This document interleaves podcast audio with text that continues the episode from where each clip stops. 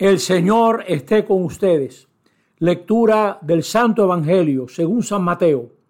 En aquel tiempo Jesús dijo a sus discípulos, cuando venga en su gloria el Hijo del Hombre y todos los ángeles con él, se sentará en el trono de su gloria y serán reunidas ante él todas las naciones. Él separará a unos de otros, como un pastor separa las ovejas de las cabras, y pondrá las ovejas a su derecha y las cabras a su izquierda. Entonces dirá el rey a los de su derecha, vengan ustedes, benditos de mi Padre, hereden el reino preparado para ustedes desde la creación del mundo, porque tuve hambre y me dieron de comer, tuve sed y me dieron de beber, fui forastero y me hospedaron, estuve desnudo y me vistieron, enfermo y me visitaron, en la cárcel y vinieron a verme. Entonces los justos le contestarán, Señor, ¿Cuándo te vimos con hambre y te alimentamos? ¿O con sed y te dimos de beber? ¿Cuándo te vimos forastero y te hospedamos? ¿O desnudo y te vestimos? ¿Cuándo te vimos enfermo o en la cárcel y fuimos a verte? El rey les dirá, les aseguro que cada vez que lo hicieron con uno de estos mis humildes hermanos, conmigo lo hicieron. Y entonces dirá a los de su izquierda, apártense de mí, malditos, Vayan al fuego eterno preparado para el diablo y sus ángeles, porque tuve hambre y no me dieron de comer, tuve sed y no me dieron de beber, fui forastero y no me hospedaron, estuve desnudo y no me vistieron, enfermo y en la cárcel y no me visitaron. Entonces también estos contestarán, Señor, ¿cuándo te vimos con hambre o con sed, o forastero o desnudo, o enfermo, o en la cárcel, y no te asistimos? Y él replicará, les aseguro que cada vez que no lo hicieron con uno de estos los humildes, tampoco lo hicieron conmigo. Palabra del Señor. Estamos celebrando la solemnidad de Cristo Rey, final del año litúrgico. Hoy cierra el año del culto de la iglesia. Este año era el año A, desde el domingo que viene, primer domingo de Adviento, estaremos en el ciclo B. este Evangelio nos deja verdaderamente sorprendidos porque Jesús está hablando de lo decisivo, de aquello que define la eternidad de cada uno de nosotros. Y uno esperaría que estuviera hablando de la religión verdadera o del culto que se debe dar o de cuáles son las características de un grupo religioso agradable a Dios. Y Jesús está hablando de actividades humanas de todos los días en las que se decide la eternidad. Este rey reina para liberar y para ponerlos, ponernos en lo que tenemos que estar.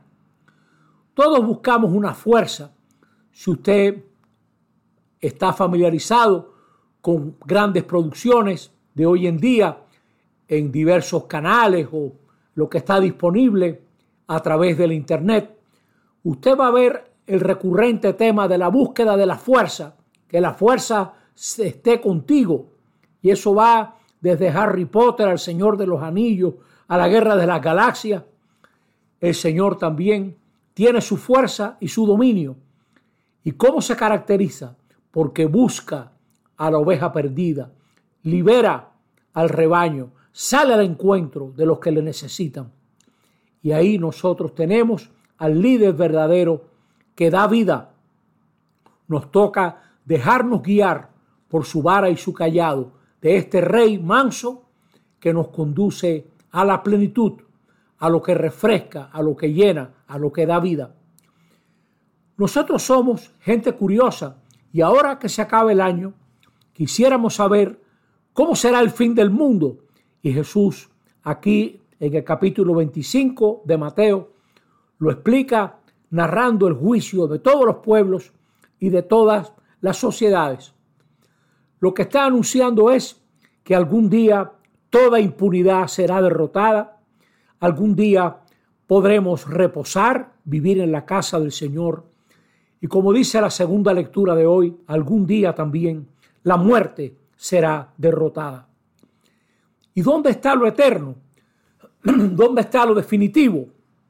En hacer el bien, en buscar los intereses de los que están en necesidad de cariño, de vestido, de agua, de alimento.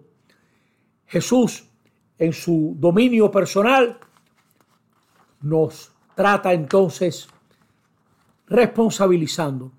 Jesús no divide entre judíos y paganos, liberales y conservadores, partidos, nacionalidades, razas, credo, condición social.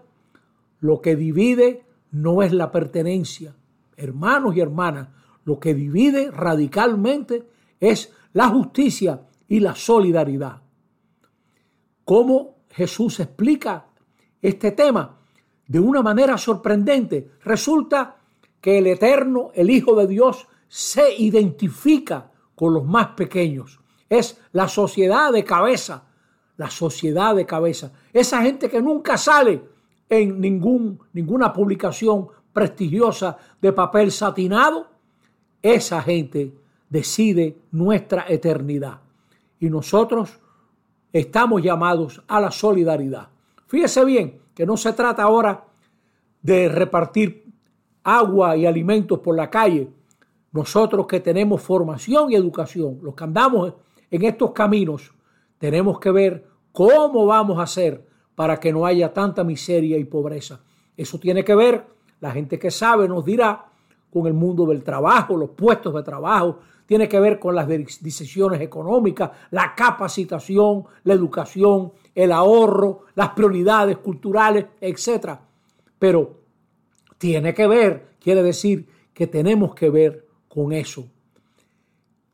Esto requiere un, pensamiento muy serio. De aquí nace el pensamiento social de la iglesia. De aquí nace la preocupación por el mundo, la ecología, la familia, el bien de tanta gente pequeña. Nos cuesta servir a los descalificados, a los pobres, a la gente que viste mal, que los vemos como incompetentes o enfermos o débiles. Nos cuesta servir cuando no hay provecho ni ganancia. Y aquí vemos al Hijo de Dios, al soberano, al Rey de Reyes, identificado con lo más pequeño. Este Jesús, Rey, nos está poniendo a reflexionar, porque Él es el que vendrá, el que vendrá al final de todo. Y lo vamos pronto a recordar como el que vino y el que viene siempre. Hoy, hoy nosotros estamos delante de una gran decisión, de ver dónde vamos a poner nuestras prioridades como personas, como familia, parroquia, sociedad.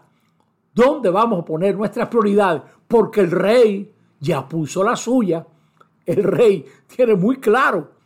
Todos quisiéramos decir, yo gané. No, aquí lo, lo que se presenta en la escritura es que el Hijo de Dios resultará victorioso. Y la pregunta es si nosotros vamos a ser parte de esa victoria y si vamos a estar con Él como benditos, como benditos, como lo esperamos. Esto nos tiene que poner a razonar y a crear, a ver cómo vamos a hacer en el día a día para que esta sociedad sea más justa y más humana. Bueno, que el Señor nos ayude a vivir todo esto y en este cierre del año litúrgico, que Cristo Rey sea el centro de nuestras vidas. Así sea. Amén.